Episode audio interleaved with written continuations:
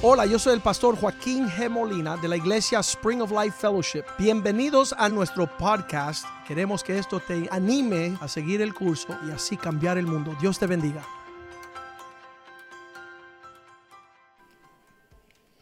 Padre, damos gracias por esta tarde, por este día, por este tiempo. Damos gracias por tu palabra. Damos gracias porque un día fuimos rescatados por tu amor gracia y misericordia. Damos gracias, Señor, porque tú nos permites hoy venir a alimentarnos, a estar entre familia, a aprender, a compartir, a testificar y a dar las buenas nuevas de Cristo, Señor. Te pedimos hoy que tú unjas mis labios, que sea palabra tuya y no palabra de hombre, que sea tu Espíritu Santo el que abre y que los corazones nuestros estén sensibles y preparados como buena tierra para que la semilla caiga y dé fruto abundante, Señor. Te bendecimos, te damos las gracias en el nombre poderoso de Jesús. Amén y amén. En el libro de Esther se nos narra una historia de que el rey de Persia, que era Asuero, ya manda a llamar a la esposa, que era Basti, a una fiesta que él tenía para presentar a la reina y mostrar cuán bella era ella, etcétera, ¿no? Y la reina decide no venir y no obedecer al rey. Y los concejales, la gente que está en la ciudad, le dice, rey, si tú no tomas una decisión fuerte, sobre ella, todas las mujeres del reino tampoco van a obedecer a sus esposos. No los van a obedecer. Así es que es necesario que tomes una medida drástica con ella y decide desecharla del reino. La empaqueta, la manda a empaquetar y se la llevan. Entonces salen a buscar en los alrededores a alguna mujer virgen, bonita, que pudiera sustituir a Basti. Y en ese trayecto se topan con una muchacha que se llama Hadasa, que es judía, que es joven, que es virgen, que es guapa y que es sobrina del hombre que la había cuidado, que era un tío llamado Mardoqueo, que era como un profeta del pueblo judío. Ella la llevan delante del rey, finalmente el, el eunuco que estaba ahí la, orienta, le dice cómo se puede ganar, conquistar el corazón del rey y ella se vuelve la reina. Estoy haciendo referencia porque no vamos a hablar 100% del tema, pero sí vamos a, a, tratar de poner en contexto a la iglesia con la reina Esther. Finalmente, ella es la reina y siempre hay un diablo metido buscando fastidiar al que está en serio al que está buscando de Cristo, siempre hay alguien que está detrás o alguien que está como el diablo viendo cómo te tropieza. Y ese tipo se llamaba Amán. Amán se junta con los escribas y escribe un decreto para erradicar a todos los judíos por causa de que Mardoqueo no doblaba rodillas delante de él. Se, eh, era un prepotente Amán y, Mardoqueo decía, yo no voy a, a doblar rodillas delante de un ídolo ni delante de un impío. Entonces finalmente él hace ese decreto, lo sella con el anillo de rey y se vuelve eso ya una orden, una sentencia de muerte. Mardoqueo se da cuenta de eso y le dice a su sobrina, a la, a la, reina Esther, tienes que entrar y hacer partícipe de esto al rey. Pero en esa época nadie podía entrar ante el palacio del rey o a la habitación, a la cámara del rey o donde él estuviera reunido sino era mandada a traer por él. Entonces, si entraba, le costaba la vida, a menos que el rey extendiera, ¿verdad? El, báculo, creo que le llamaban, para que fuera perdonada y nadie la tocara. Entonces, en ese proceso, eh, Mardoqueo le dice a ella, tú tienes que entrar y tienes que hablar. Vamos a poner en el, en, el, el versículo en Esther 4, capítulo 4, versículo 13. Mardoqueo le dice a Esther, Entonces dijo Mardoqueo que, le dijeran a Esther, no pienses que escaparás en la casa del rey más que cualquier otro judío. Le está diciendo, mira, tú tienes que entrar a hablar porque de todas maneras vas a morir. Si no vas a morir porque te mató el rey, vas a morir porque van a matar a todos los judíos y te va a alcanzar esto a ti. Aunque ella estaba de incógnita, no se manifestó como judía cuando se presentó delante del rey, pero lo iban a averiguar. Dice luego el 14, porque, versículo 14, 4, 14.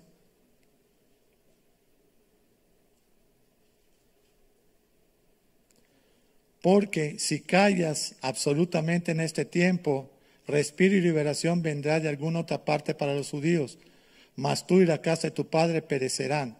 Y quién sabe si para esta hora has llegado al reino.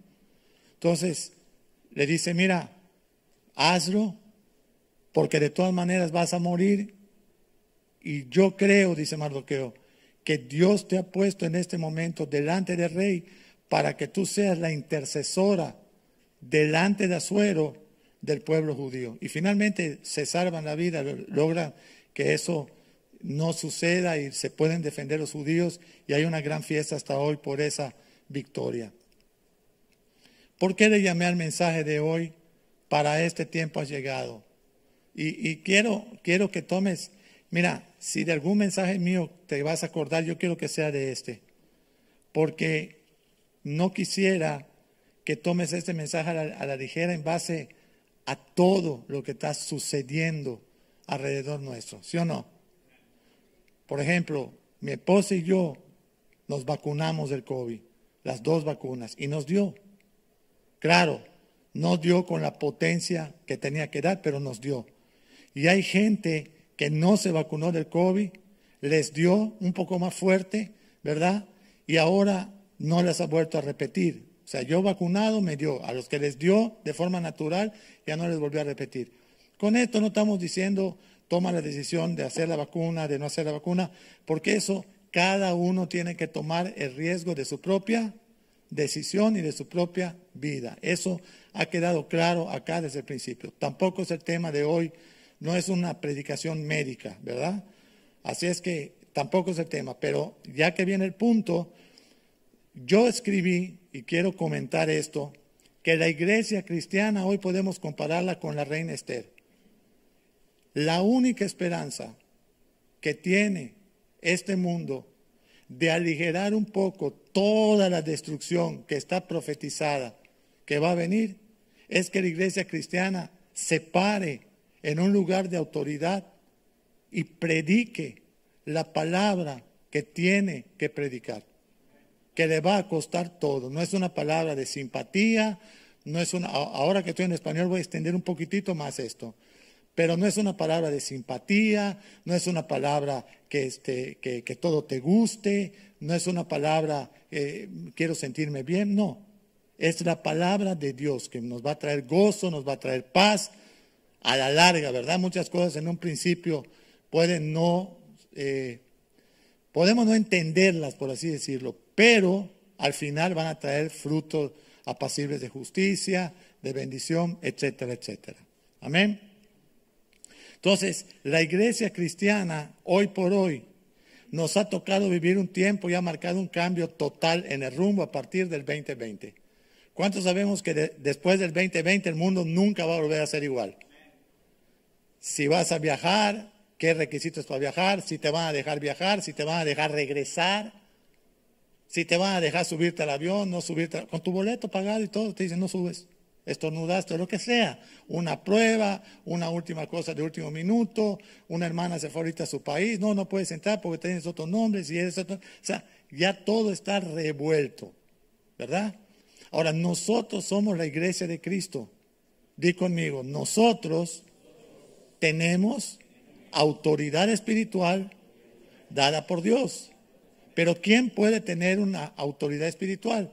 Un, cristiano verdadero, nacido de nuevo. No, no alguien que es cristiano el domingo. No alguien que es cristiano cuando se le invita. O, yo, yo, yo no entendería levantarme hoy domingo y que le diga a mi esposa, ¿sabes qué? Hoy no siento ir a la iglesia. ¿De cuándo acá la fe es por el sentir? La fe es por el creer. ¿Qué tú crees? ¿En Cristo? Camina la milla extra, entra por la puerta estrecha, ve por el camino angosto. Esto no es de sentimiento, ¿verdad? Sentir, es de creer. Ahora, muchos cristianos a partir del año 2020 se debilitaron en su fe. ¿Sí o no? Se debilitaron en su fe. Están en duda, un espíritu de duda los ha bombardeado, han dejado de congregarse, están atemorizados en casa, aunque, di conmigo, aunque asisten a cualquier otra actividad del mundo. Si es en la escuela, si es un concierto, si es... El único lugar que tiene COVID es la iglesia. Fíjate nada más qué, tristeza, ¿no? El único riesgo real es llegar a la iglesia. Ahí me va a dar COVID. No, ahí no te va a dar COVID. Ahí vas a mostrar que estás re mal. Te vas para acá, te vas para allá, paseas por todos lados, viajas por todos lados, te juntas con todos. No voy a la iglesia porque me va a dar COVID. Puede que me dé COVID. Pues si ya estuviste por todos lados, ¿qué más da un estornudo más en tu cara? Si ya te estornudaron por todos lados, ya te escupieron la cara, ya. Sí, ¿sí o no? Ok. La iglesia cristiana, que es la esperanza de que este mundo pueda minorar su dolor, está siendo debilitada. Aquí pasamos una plaga hace tres semanas, está bien, a todos les dio, todos se sanaron, gracias a Dios, todos estamos vivos y aquí estamos de vuelta. Amén. Y esperando que no se repita nada más. Pero aquí estamos. Y, nos, y obviamente estamos hablando de prudencia, estamos hablando de discernimiento, estamos hablando como gente civilizada. Dile a tu hermano, oye, somos gente civilizada. No estamos hablando aquí, yo soy, aunque haya, yo voy. No, no estamos hablando de eso. Estamos hablando de discernir, de entender, de saber. Pero si yo te veo fotografiado en China, en España, en Rusia y no quieres venir al Doral, ¿tú estás re mal? Tú estás re mal porque ya estuviste por todos lados. ¿Sí o no? No te has entendido hoy, pero no importa, no importa. A rato lo van a entender mejor. Entonces, aunque normalmente existen a otra actividad, no están viniendo a la iglesia y eso es de llamar la atención. Amén. Ahora, ¿qué significa ser un cristiano. ¿Qué significa ser una iglesia? Vamos a Primera de Pedro capítulo 2, versículo 9. Primera de Pedro. Disculpen si les interrumpo a los muchachos allá atrás la plática, pero pongan el versículo. ¿No? Ok, dice, no quieren. Ok, Primera de Pedro 2, 9 dice, mas vosotros, la iglesia, sois linaje escogido, real sacerdocio, nación santa, pueblo adquirido por Dios. ¿Para qué? ¿Para estar en la casa? No, para que anunciemos las virtudes de aquel que nos llamó de las tinieblas a su luz admirable. ¿De dónde salimos cada uno de nosotros? de las tinieblas. ¿Hacia dónde nos ha trasladado el Señor? A su luz admirable. Versículo 10. Dice, vosotros que en otro tiempo no eran pueblo de Dios, pero que ahora son pueblo de Dios, que en otro tiempo no habíamos alcanzado misericordia, pero ahora hemos alcanzado misericordia. ¿Sí o no? Eso no fue por que fuiste bueno, no, fue porque te arrepentiste, porque confesaste a Cristo, porque la gracia de Dios te alcanzó, la misericordia de Dios te alcanzó, el amor de Dios te alcanzó, te limpió, te perdonó, te restauró y hoy estás aquí en una segunda oportunidad de vida. Amén. Muy bien. Ahora, ¿cuál es el propósito de la, de la prédica de hoy? Que podamos entender que somos privilegiados en Cristo, los que hemos creído en su nombre, Y por eso Dios quiere que desechemos de nuestra vida el miedo. El miedo, el pánico. Vuelvo a repetir, no hablo de imprudencia, hablo de que seamos prudentes, pero sin miedo y sin pánico. Que podamos discernir dónde estamos, qué hacemos, dónde vamos en Cristo. Amén. Que se sienten el esposo, la esposa y digan, ¿qué tú piensas de esto? Das tu opinión. ¿Qué tú piensas del otro? Das tu opinión. Y tomen un, una decisión bíblica en Cristo. Amén. Ok, ese es el consejo o lo que estamos intentando hacer mi esposa y yo. Pues como sea, yo voy a cumplir 64, ¿verdad? Ya los 64, ya vas de pie del carro y dices, ay, me dolió por primera vez la espalda. Sí, 64. Por primera y, y después van a pasar más cosas, ¿no? Ok, entonces dice, desecha el miedo, desecha el pánico, lo que el diablo está sembrando en este mundo, y no es solamente por la plaga del virus. ¿Sí se entiende? No, no es solo el virus, porque hay un ataque directo de incredulidad al pueblo de Dios. O sea, el ataque es que tú no creas lo que la Biblia dice que ya hizo Dios por ti. Porque ya Dios aún nos sentó en los lugares celestiales. Todo está cumplido. Al que puede, creer. Y obviamente que permanece, ¿no? Entonces, hay un ataque de incredulidad, hay un ataque de impotencia. La gente se siente impotente porque no sabe qué tomar, qué decisión tomar. Y obviamente esas personas, su fe se está derrumbando. Y, pero escucha, cuando se derrumba la fe cristiana, no va a ser de, de cualquier persona. El diablo va a escoger personas que antes habían sido baluartes y columnas en las iglesias.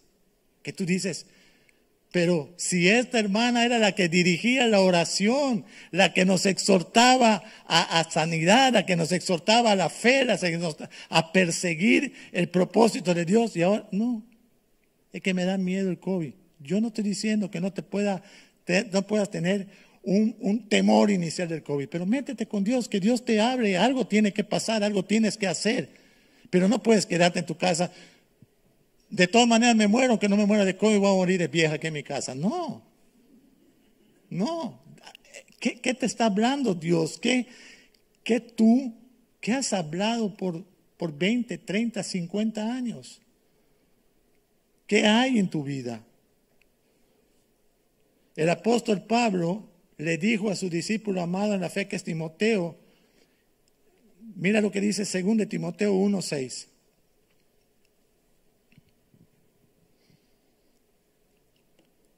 Dice Pablo, por lo cual, Timoteo, te aconsejo que avives el fuego del don de Dios que está en ti por la imposición de mis manos. Versículo 7. Porque no nos ha dado Dios espíritu de qué? De cobardía, sino de poder, de amor y de dominio propio.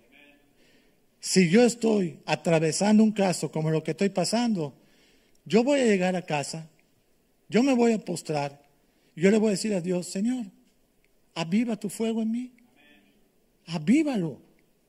Yo no puedo, no puedo, pero aviva el fuego que hay en mí. Es el fuego del Espíritu Santo que te permita caminar en las aguas, sobre las aguas que te permita creer lo imposible, que te permita que Dios está de tu lado. Es, es, es difícil el tópico que te estoy tocando porque hay gente que ha perdido la, vida. Yo no estoy diciendo que esto no, no puedas tú perder la vida, pero hay gente que ha perdido la vida. De todas maneras, y yo, yo, José, yo digo, Señor, si me cuesta la vida sirviéndote es mejor que, que me cueste la vida emborrachándome y estrellándome en un carro borracho y matando a cinco personas inocentes. Así que yo sé lo que estoy hablando y yo sé que puedo ser probado también. No tengo duda de eso. Pero yo quiero que el Señor avive el fuego del don de Dios en mí. Amén. No quiero espíritu de cobardía, sino quiero su espíritu de poder, quiero su amor y quiero el dominio propio. Amén. Ahora, aunque estamos viviendo tiempos de mucha incertidumbre, este es el momento de predicar las buenas nuevas. Todo lo que está pasando, que el diablo quiere usar para desanimar, para derrumbar, nosotros lo podemos utilizar para que mucha gente venga a Cristo. Gente que quizás nunca había oído del Evangelio.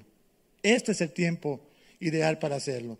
Le dije a las señoras, ustedes tienen personas, una persona segura para evangelizar, la que les hace las uñas cada semana. Sí. Ustedes se van a sentar allá cada viernes o cada sábado y decirle, oye, ¿sabes? Oh, qué tremendas manos. Dios me las dio. Y ahí le da las buenas nuevas y predícale de Cristo. Tú no sabes si el día de mañana esa mujer se convierte y tiene otro un hijo. No lo sabes lo que puede pasar, pero tú haz tu parte, predicar las buenas nuevas. Amén.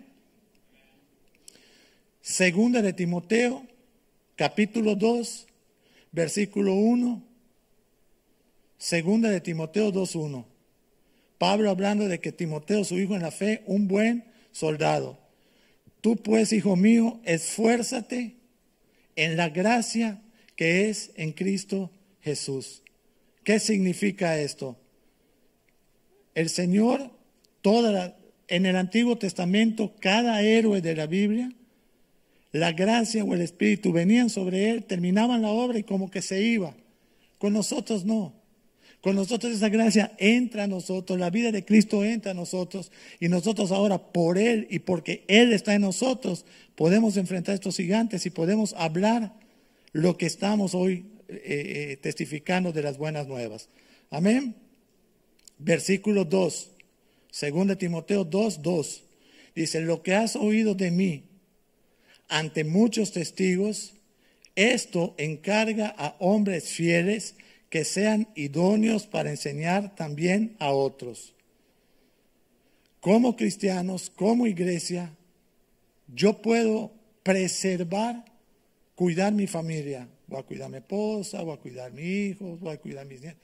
Pero el Señor quiere que tú te derrames por todos lados que no solo estés cuidando tu familia, que no solo estés cuidando tus, tus intereses, que tú puedas derramar tu vida.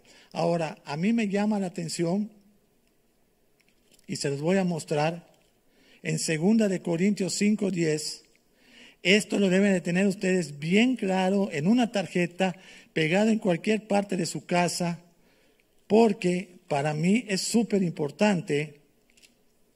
Dice, según de Corintios 5:10. Porque es necesario que todos nosotros comparezcamos ante el tribunal de Cristo. No está hablando de impíos, está hablando de siervos de Dios. Para que cada uno reciba lo que haya hecho mientras estaba en el cuerpo, sea bueno o sea malo. Entonces, como dije también en el primer servicio, yo no voy a entrar en ninguna polémica teológica si la salvación se pierde, si no se pierde. No vamos a hablar de eso hoy, pero vamos a hablar de algo que sí es cierto. Cuando tú te presentes delante del tribunal de Cristo, tu vida va a estar en una pantalla, por así decirlo. Te van a mostrar desde tu primer día hasta el día anterior que tú llegaste a ese juicio. Y te van a enseñar lo que hiciste o lo que dejaste de hacer, lo que fue bueno y lo que fue malo. Yo quisiera que cuando eso se presente, en mi caso, cuando me presenta allá, pueda no solamente, no solamente ser aprobado, sino escuchar de Dios, bien hecho, hijo fiel. Y quisiera imaginarme que el Señor me diga, fuiste fiel regando la semilla del Evangelio. ¿Ves esa multitud que está ahí? Sí, se convirtieron por predicaciones tuyas o por testimonios. Y tú dices, oye, yo ni, ni, ni, ni, era un gran de miles, ni, no, pero mira, este le predicó a este, este predicó a este, aquí se levantó un pastor que se siga, no miles, y todo vino de la persona que tú menos te imaginaste que iba a dar el fruto. La que menos te imaginaste. Se acabó. Cuando yo conocí al pastor Joaquín, el obispo Joaquín Molina,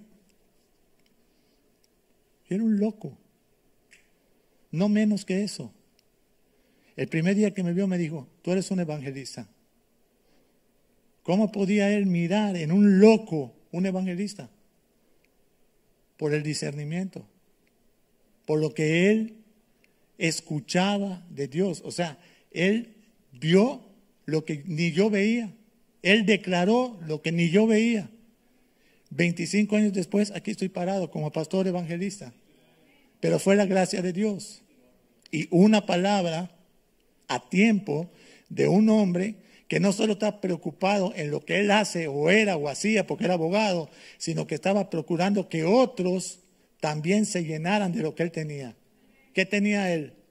La gracia de Dios y a Cristo, por supuesto. Amén. En todo el evento que tuvimos hace dos o tres semanas, yo me junté con el pastor Molina y le dije, Joaquín, yo lo conozco hace 25 años, él tenía 27, yo tenía 38 años. Era un muchacho. Y Dios me lo puso como un papá. Le digo, Joaquín, hay tres cosas que son un sello en tu llamado. Y ya se queda así. Uno, cómo se derramó la gracia de Dios sobre ti a los 16 años. Eso es le digo, y se los digo a todos, el que quiera imitar en la carne o en su propia fuerza al pastor Joaquín, prepárese a descarriarse, ¿eh? porque tú no lo puedes imitar en tu propia fuerza. Tú tienes que pedir a Dios que lo que sucedió con él te lo dé a ti. Que la gracia de Dios, porque él es incansable. Incansable. Número uno, su llamado. Número dos, su matrimonio. Oh, pastor, ¿cómo es eso? Sí, si él no hubiera sido la persona que es y no se casa con la persona correcta, que era la, la pastora Ivette, ¿qué hubiera pasado en su matrimonio? Se destruye. Ni va a ser el primero, ni va a ser el último. Aún como pastor cristiano, si se están divorciando hoy por hoy. ¿Qué ha sostenido su matrimonio? Esto se lo estoy dando de añadidura. ¿Qué ha sostenido el matrimonio de él? Si Beth fuera mi hija, que pudiera hacerlo, yo diría, ok hija, ¿por qué tú respetas tanto a Joaquín? Y ella diría, con toda seguridad, porque Joaquín es el mismo en su trabajo, en la iglesia y en el hogar. ¿Estás entendiendo eso? En su trabajo en la calle, en la iglesia y en el hogar. ¿Qué estoy diciendo con esto? Que si una persona, él fuera de una manera en la iglesia y fuera de otra manera en su casa, allá habría un caos, un choque de intereses, de una verdad contra una mentira, una verdad contra una apariencia. Hermanas, ¿estamos escuchando? Amén. Y tercer punto, los hijos. Entonces, cuando yo me convierto y empiezo a caminar en Cristo, tenía yo 37 años, pero era un bebé en Cristo. Tenía años, cinco meses y el Señor me da una iglesia para pastorear. Años, cinco meses convertido. Y llegan 100 caníbales disfrazados de personas para picotear al pastor y cocinarlo y comérselo vivo. Y obviamente yo recurrí al pastor Molina, pastor Molina, pero cuando yo me topa, me dice, trata de hacer asociación y conoce a los que te rodean, los otros pastores. Y cuando yo voy conociendo pastores, el hijo del pastor, fulanito, descarriado, y yo, recién, año y medio convertido. Y decía, ¿y esto? Pastor Sotanito, descarriado también, wow. Y la embarazada la hija de fulanito, wow. Me decían, hermano, usted tiene que entender que la carrera es individual. Digo, hermano, yo no entiendo nada. Pero una cosa sí te digo, si mi hija se descarga, yo me bajo del púlpito. Yo no le voy a enseñar a nadie lo que no funciona en mi casa. ¿Qué crees que sucedía? ¿Cuántas veces me volví a ver con ese pastor? Nunca. ¿Cuántas veces me invitaron a predicar a su iglesia? Nunca. Estamos presumiendo. No, esto no es para presumir. Pero sí podemos decir esto, dilo conmigo, estamos en el lugar correcto, con el pastor correcto, en la iglesia correcta. Y puedes dar un aplauso al Señor porque es para, para Él. Nosotros, vuelvo a repetir, vamos a leer 2 Timoteo 2.2. Lo que has oído ante mí, de mí, ante muchos cristianos, esto encarga a hombres fieles que sean idóneos para enseñar a otros también. ¿Sí o no? Pablo está diciendo, ¿sabes qué, Timoteo? Predica, enseña la gracia, lleva el mensaje, muestra el amor de Cristo, porque el Espíritu va a hacer la obra. Y Pablo le da un ejemplo, y te lo voy a dar en Primera de Timoteo 1, 13. Dice Pablo, Timoteo, hay esperanza. Predícale a todos, al más bandido, al más malvado, al, al loco, al perdido. Hasta José me dieron, fíjate. ¿Por qué? Porque dice Pablo, habiendo yo sido antes blasfemo, blasfemo, perseguidor, injuriador de todos los cristianos, fui recibido a misericordia porque lo hice por ignorancia e incredulidad. Versículo 14. Pero la gracia de nuestro Señor fue más abundante con la fe y el amor que es en Cristo Jesús. ¿Qué te estoy diciendo a ti esta mañana? Que tu tesoro, tu mayor tesoro, es abrazarte del amor, de la gracia, de la misericordia de Dios. ¿Para qué? Para predicar las buenas nuevas. Nosotros predicamos buenas nuevas. Se convirtió la persona. Gloria a Dios. No se convirtió la persona. Gloria a Dios, esa sangre no está sobre tu cabeza. Léete Ezequiel 33. Ezequiel 3 y 33 luego en casa. Amén. Se convirtió después. Gloria a Dios. Quizá tú le hablas, otro le vuelve a hablar y se convierte con el tercero. Pero tú hiciste tu parte. Amén. Yo no quiero conocer a alguien, el que sea. El otro día fuimos a casa de las personas que crecieron con el obispo Molina. Uno quedaba, 42 años, un arquitecto. Y el pastor oró por él, le digo, Alejandro. Digo, Alejandro, ¿puedo orar por ti? Porque vi que tenía una Biblia allá a un lado. Sí, sí, sí, sí, pastor. digo, mira, ¿ves esta Biblia que está en la mesa de tu casa? Sí, esta Biblia no está aquí por gusto. Me dice, no, como, como no entiendo, ¿no? Mira lo que dice Romanos 10, 8, 13. Que si confesares con tu boca y creyeres en tu corazón, serás salvo. Y lo oramos y recibí a Cristo. Si se aviva Alejandro, gloria a Dios. Si nunca más vuelvo a saber de Alejandro, gloria a Dios. Si Alejandro se vuelve un tremendo pastor, gloria a Dios. Pero una cosa sí, su sangre ya no cae sobre mi cabeza. Porque de lo que yo tenía, le di. Estas sillas que están vacías hoy, claro, hay mucha gente de vacaciones porque mañana renuevan las clases, lo que sea. Pero sabes una cosa, ¿qué me gustaría dejarte hoy sembrado?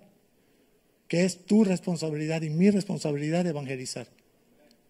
Yo estoy muy cómodo y puedo decir, yo estoy convertido, no tengo problema, no, pero sabes que yo quiero ganar almas para Cristo. Quiero ser conocido como alguien que ganó almas para Cristo. Amén. Según de Timoteo 2.15. Alguien me dijo, pastor, ¿y por qué lee muchas escrituras? ¿Y qué quieres que lea el periódico? ¿Esto que lea las escrituras? ¿Qué otra cosa voy a leer? Según de Timoteo 2.15 dice, procura con diligencia presentarte a Dios aprobado, como obrero que no tiene de qué avergonzarse y que usa bien que la palabra de verdad. ¿Qué significa diligencia? Hacer las cosas bien y a tiempo. Las dos cosas, hacerlas bien y hacerlas a tiempo. Si las haces bien, pero a destiempo estás mal. Y si las haces tarde, muy bien, también estás mal. Es hacerlas bien y a tiempo. Entonces, ser diligentes para estar aprobados como obreros de Dios que no hay nada que avergonzarse. Siguiente, 16. Segundo Timoteo 2:16. Mas evita profanas y vanas palabrerías. Pastor, tradúzcame vanas palabrerías. Ok, anota, chisme. ¿Ya? Ah, no, no, eso sí lo entiendo. Chisme. ¿Y qué es chisme, pastor? Cuando hablamos de alguien que no está presente y no se puede defender. Eso, bueno, ahí está. No me vean así como, no, yo, yo no lo definí. ok. Eviten profanas y vanas palabrerías, porque conducirán más y más a la destrucción, a la impiedad, no tener piedad por nadie. Ahora, caminar con diligencia en Cristo y hacer las cosas bien y a tiempo. Eso nos hace estar aprobados delante del Señor. Pero, dilo conmigo, pero no permitamos que venga gente a hablarnos mal de nadie. Ya, dilo hoy se acabó.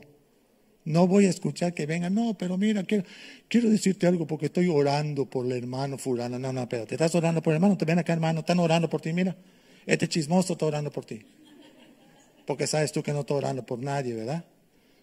Entonces tú lo traes y entonces van a hacer un culto de oración entre ustedes, ¿verdad?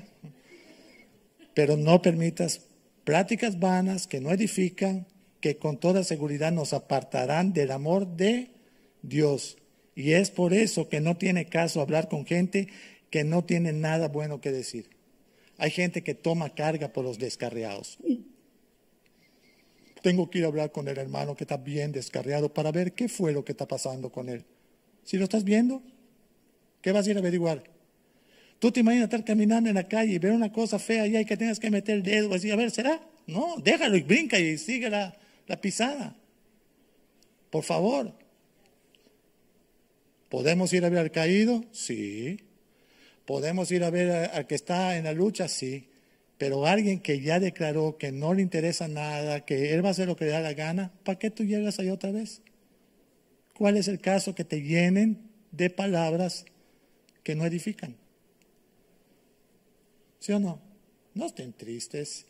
Si eso es lo que dice la Biblia, lo que estoy leyendo. Primera de Corintios 15, 33. No erréis. Los chismes corrompen las buenas costumbres. Ahí está ya, mira. Las malas qué? Conversaciones. ¿Corrompen qué? Las buenas costumbres. Hebreos 12, 15. Mira todo lo que va sucediendo alrededor de no estar en el Señor, de no estar leyendo la palabra, de estar platicando con gente incorrecta. Ahora ya estás corrupto en la conversación, ahora cosas que no tienen que pasar. Ahora ve lo que dice Hebreos 12:15. Miren bien por todo lo que está pasando, no sea que alguno debe de alcanzar que la gracia de Dios es Hebreos 12:15, no 2, 12. Miren bien, no sea que alguno deje de alcanzar la gracia de Dios y brotando una raíz de qué? De amargura. ¿Te has topado una vez con alguien amargado? Yo era un amargado antes de Cristo. Y en Cristo hubo que batallar como cinco o seis años. Porque tenía mucho peso de cuestiones del pasado que no podía, no alcanzaba yo a terminar de tirar. Porque yo cuando era joven, porque cuando no era joven, porque si esto, porque si lo otro, porque... ¿Sí o no? Bota toda esa carga. No te amargues, no te estorbe nada y evita que por esa raíz de amargura a muchos los contaminemos con nuestro hablar. Por ejemplo, con una sutileza. Y estoy seguro que a ustedes alguien se los ha dicho. Oye, ¿y la iglesia donde vas? Si ustedes ya mero viven, allá viven. Allá se bañan, allá comen, allá, porque van los lunes, van los martes, van los miércoles, van los jueves, van los viernes, sábados, domingos, lunes. Ven acá. Entonces yo le digo a esos brillantes diablos, digo, ven acá. Cuando tú no eras cristiano y eras un reverendo impío, ¿cada cuándo tú ibas a la cantina? ¿Viste? ¿Viste que tú eres fiel a tu pastor el cantinero? Y dejabas tus diezmos y el resto de tu sueldo y todo, ¿no? Hasta, hasta diezmabas. ¿Sí o no? Mira a tu vecino, oye, remember my love. En Cristo, el mejor lugar para estar es en la casa de Dios. Lo dice cien veces la Biblia por todos lados. El mejor lugar era casa de Dios. ¿Quién se cansaba del pecado? Ay, ya me cansé de pecar, voy a, me voy a ir a mi casa. Nadie. Entonces, ¿cómo vas a permitir que alguien a ti ataque lo que ahora es tu tesoro, tu relación con Cristo? ¿Cómo lo vas a No lo permitamos. Hay que alimentarnos de la palabra de Dios. Este se llama el manual de vida. Todos los problemas que tú tengas, está aquí la solución. ¿Viste qué bonita está mi Biblia? Está rota y todo, pero no importa. Es lo que yo tengo para salir de los problemas. Tito 2. Tito 2. Mira qué le dice Pablo a Tito, otro hijo en la fe. Tito habla lo que está de acuerdo con la sana doctrina. Que los ancianos sean sobrios, que sean serios, que sean prudentes, sanos en la fe, en el amor, en la paciencia. Número tres, las ancianas asimismo sean reverentes en su porte, que no sean calumniadoras o chismosas, que no sean esclavas del vino, que sean maestras de qué? Del bien. Que enseñen a las mujeres jóvenes a amar a sus maridos, a sus hijos, a ser prudentes, el cinco, castas, cuidadosas de su casa, buenas, sujetas a su marido, para que la palabra de Dios no sea blasfemada. El 6. Exhorta a sí mismo a los jóvenes a que sean prudentes y preséntate tú en todo como ejemplo de buenas obras, en la enseñanza, mostrando integridad, mostrando seriedad.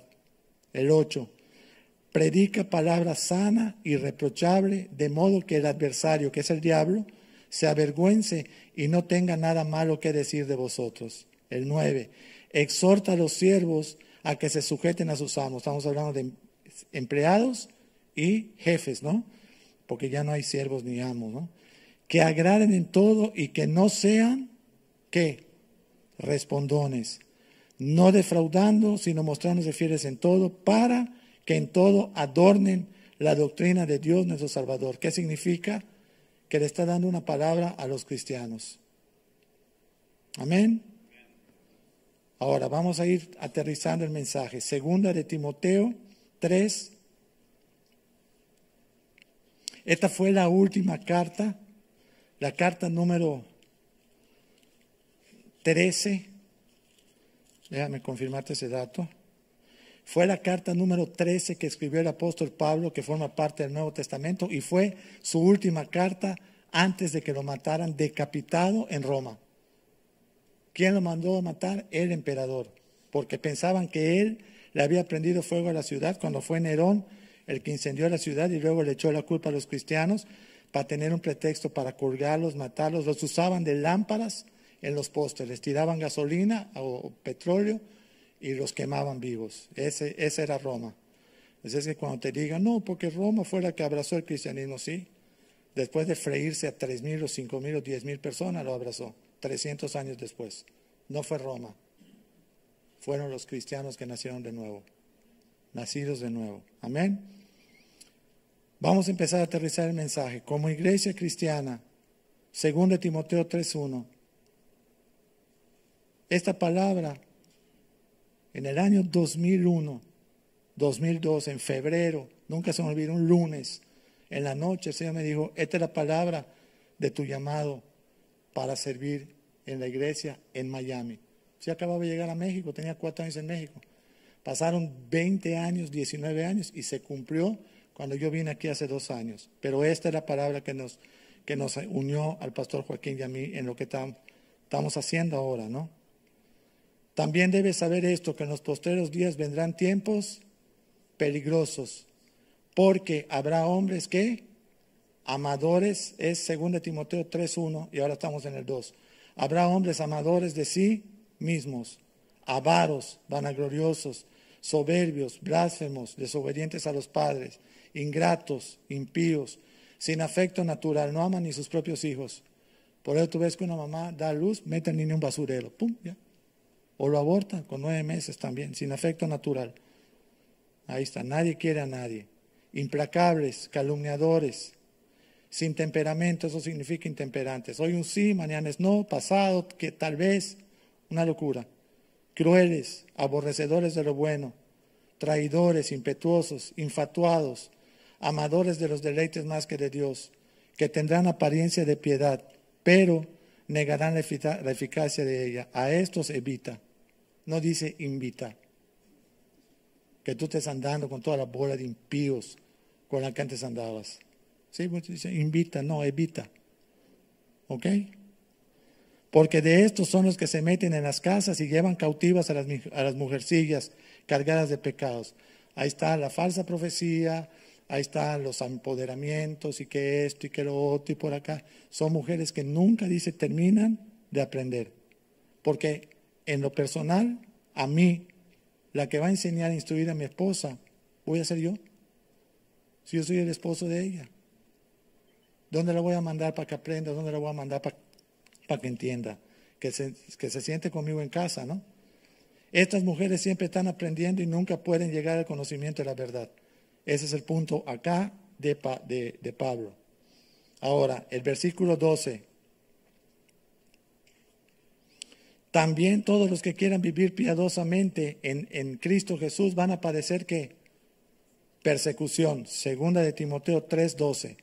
Más los malos hombres y los engañadores irán de mal en peor, engañando y siendo engañados. 14. Pero persiste tú, Timoteo, en lo que has aprendido y en lo que te persuadiste, sabiendo de quién has aprendido, y que desde la niñez has sabido las sagradas escrituras, las cuales te pueden hacer sabio para la salvación por la fe que es en Cristo Jesús.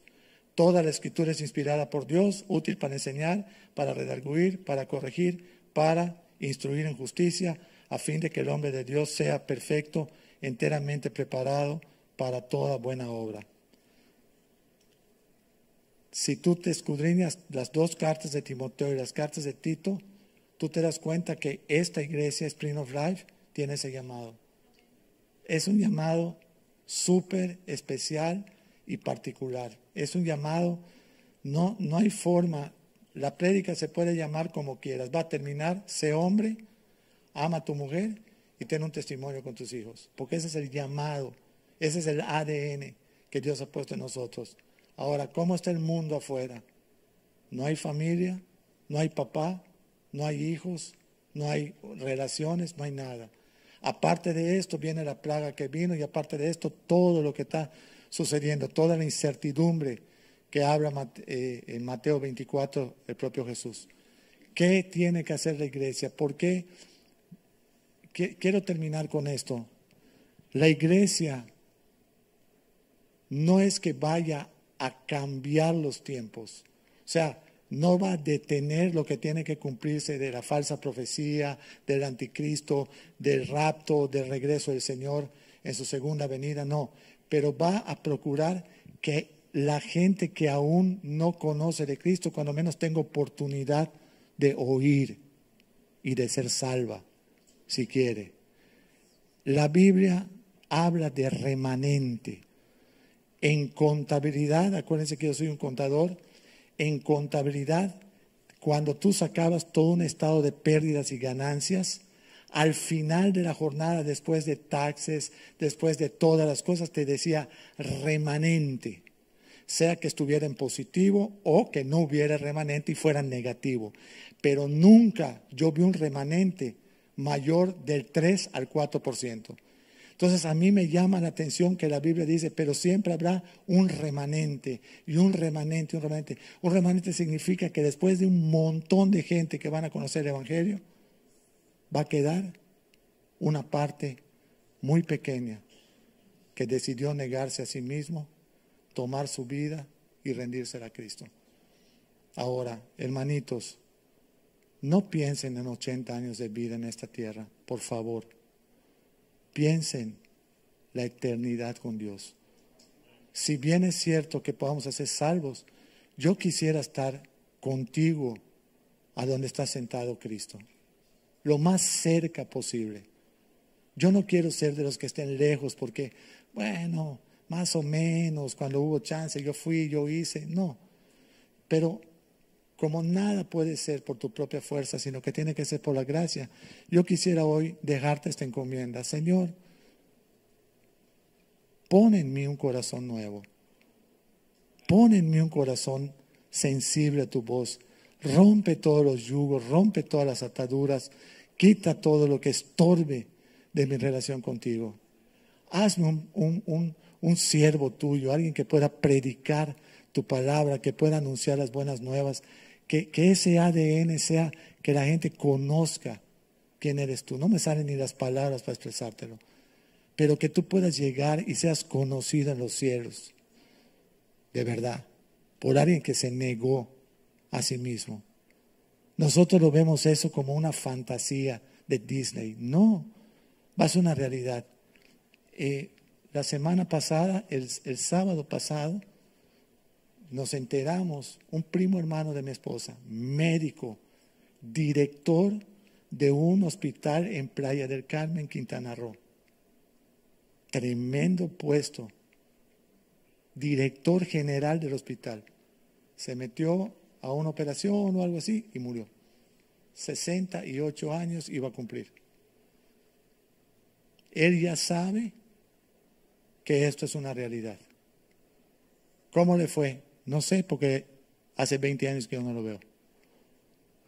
Pero él supo, cuando nosotros nos restauramos y llegamos a México, después de restaurarnos, después de cinco años de divorcio, por ahí está un libro que está interesado, yo se lo regalo. El libro se hizo la luz. La primera persona que tocó la puerta fue ese primo. La primera, porque nos conocía. Dame uno. Sí, así, así. Dame uno para acá. Nos conocía y soltó un chiste. Le dije, José, ya no. Eso que tú conociste por 20 años se murió, se acabó. Está creo hasta ese dato acá. Se murió. No, pero no. En esta casa ni se dicen malas palabras, ni se dicen chistes, ni se bebe, que yo no era bebedor, pero eso no, evitaba que yo tuviera alcohol en la casa. Yo no bebía porque, porque Dios no le dio la gana que yo beba. Si me fue re mal sin beber, imagínate borracho. No sé ni dónde acabo. Imagínate. Y me dijo, no, no, no, no. Perdóname, perdóname, no te preocupes. Mañana nos vemos. ¿Cuándo fue mañana? Nunca. Y obviamente, también uno se siente golpeado. Porque, ¿qué es lo que cuesta seguir a Cristo, hermanitos? todo. ¿Quiénes te cuestan? Padre, madre, hijos, esposa. ¿Dónde lo dice? Mateo 19, 29. Todo. Ese fue el primer gran impacto que dije, wow, esto va a ir en serio. Y nunca más. Y como él, otro, otro, otro, otro, otro, otro. Y la gente desapareció. Si la gente te sigue buscando a ti, como si no fueras cristiano, Preocúpate. Preocúpate. Yo te recomiendo que, que tú le puedas decir hoy a Dios, ¿sabes qué, Señor? Quiero ser parte de la iglesia, pero realmente quiero ser activo en la iglesia. Quiero, no todos vamos a ser pastores, ni todos vamos a ser evangelistas. Evangelistas todos pueden ser, o sea, no todos van a tener una función específica en la iglesia. Puede ser que tú seas un empresario. Haz tu parte, se fiel en tus diez y en tu ofrenda. Cuando llegues al cielo, tú tienes la misma parte que el que predicó. ¿Por qué? Porque sostuviste la obra. Hiciste posible que se viajara, hiciste posible que se predicara, hiciste posible que se alcanzaran miles de almas. Amén. Esa, esa fue tu parte. Fuiste fiel. Bien hecho, siervo fiel.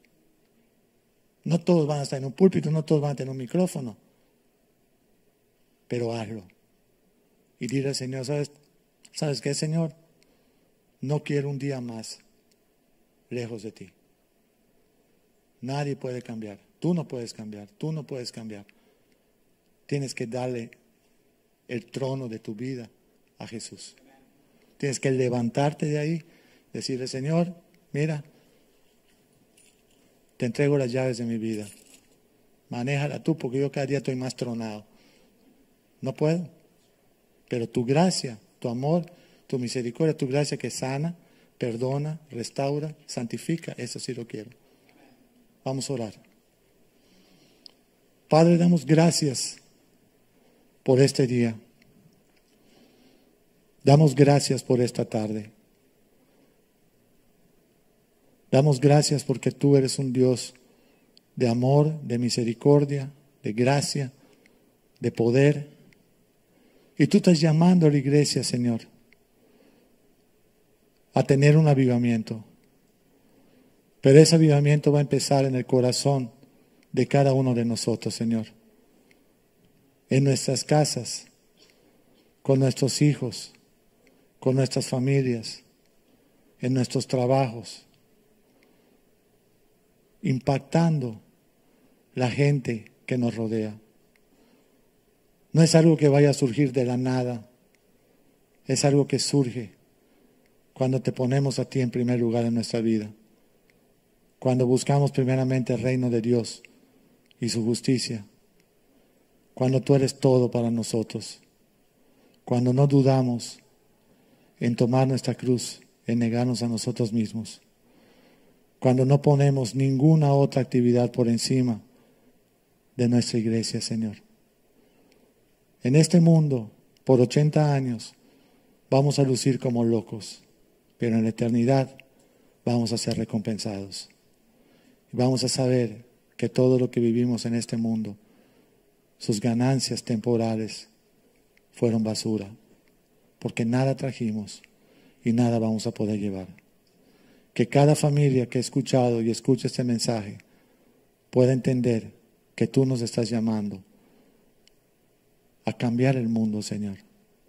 Pero no solamente porque lo decimos en palabras, sino porque lo vivamos en acciones. Porque seamos familias que ponen tu palabra en primer lugar, hombres que quieren ser cabeza de su casa y dirigir su hogar, que quieren bendecir, amar, cuidar, proteger mantener a sus esposas. Esposas que quieren ser ayuda idónea, mujeres virtuosas de sus esposos. Dale hoy a las mujeres entendimiento cuán importantes son para nosotros los esposos, que ellas nos ayuden en lo que tú nos mandas a hacer. Mujeres que están en su casa, trabajando, dando clases, haciendo trabajos, que sirven de bendición para su hogar. Están caminando a la milla extra, si es verdad, pero están haciendo lo que tú les mandaste hacer, Señor. Y todo tiene un tiempo, Señor. Y es ahora cuando son jovencitos.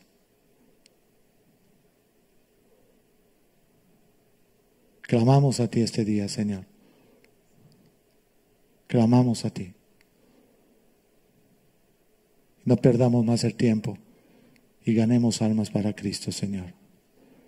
Porque hoy mismo puede ser el día que tú nos mandas a buscar ante el tribunal tuyo, Señor. Tú tienes el día ahora.